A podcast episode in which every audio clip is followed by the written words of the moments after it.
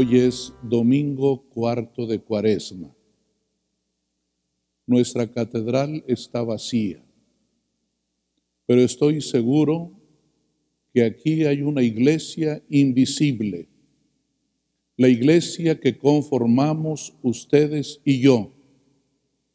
Esta iglesia que también se proyecta al cielo, donde está la iglesia triunfante que intercede por nosotros en este momento de gran preocupación y de desolación.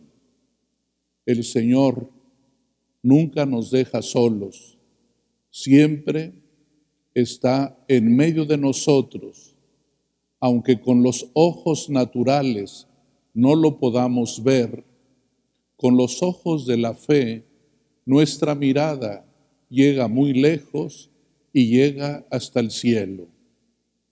Este cuarto domingo de cuaresma se le llama Domingo de la Alegría. Fíjense bien, hermanas y hermanos, en los dos tiempos que tenemos de penitencia, Adviento y Cuaresma, la Iglesia cuida pedagógicamente que nuestro corazón no quede de tal manera invadido de tristeza que se nos olvide la alegría que viene del Evangelio, la alegría que viene del encuentro con el Señor. Hoy es domingo de alegría. Queremos compartir la alegría de David cuando fue ungido rey y la alegría de aquel ciego de nacimiento que al mirar a Cristo se llenó de inmenso gusto y alegría.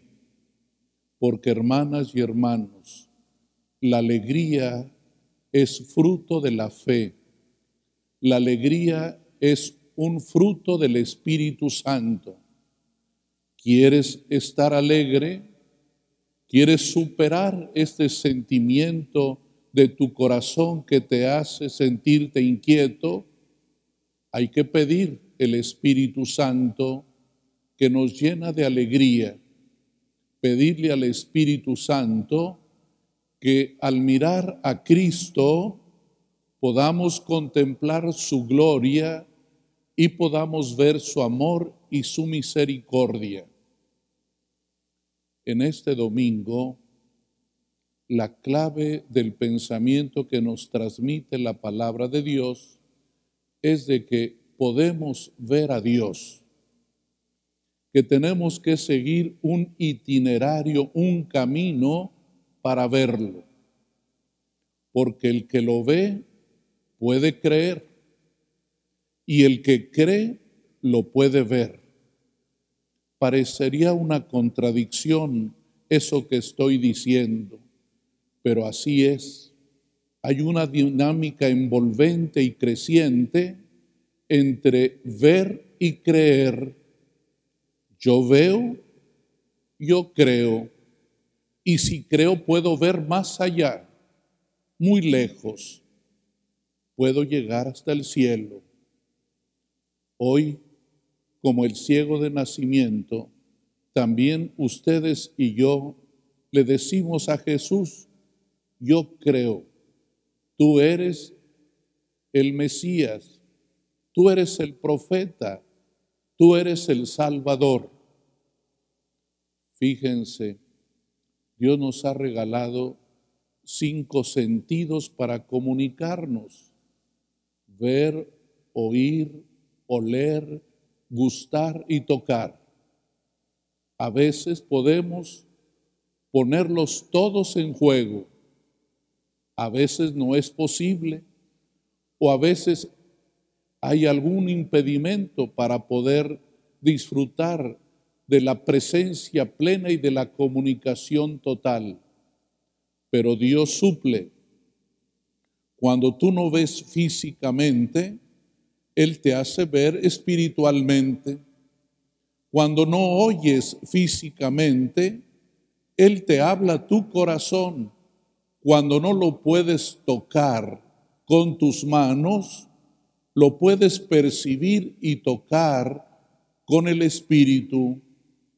Por eso este domingo aunque no nos vemos físicamente, aunque no nos escuchamos aquí dentro de la catedral, aunque no vamos a poder estrechar la mano y decirnos la paz esté contigo, Cristo suple esta limitación porque Cristo hace los milagros más sorprendentes, hace oír, hace ver, hace tocar, hace saborear, nos hace oler el perfume de Cristo.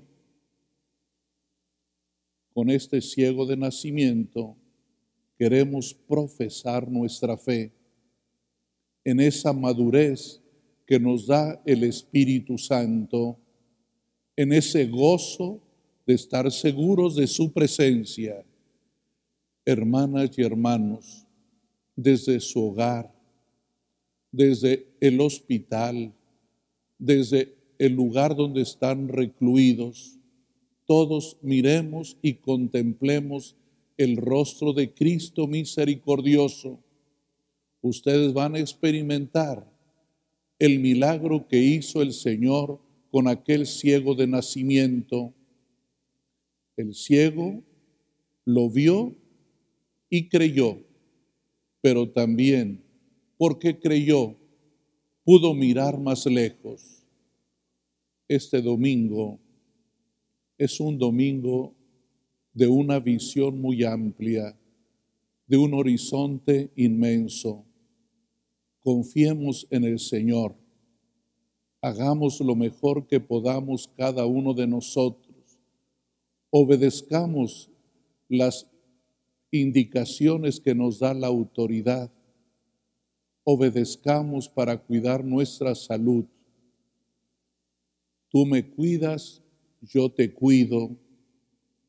Yo me cuido y nos cuidas a todos nosotros. Es la dinámica de la solidaridad, es la dinámica del amor. No nos vemos físicamente, pero sí nos vemos espiritualmente. Y Cristo que tiene una mirada penetrante, él llega hasta tu hogar y te ve. Pídele que también tú lo puedas apreciar, lo puedas ver. Digamos con el ciego de nacimiento, yo creo en ti, Señor. El que ve puede creer y el que cree puede ver más allá.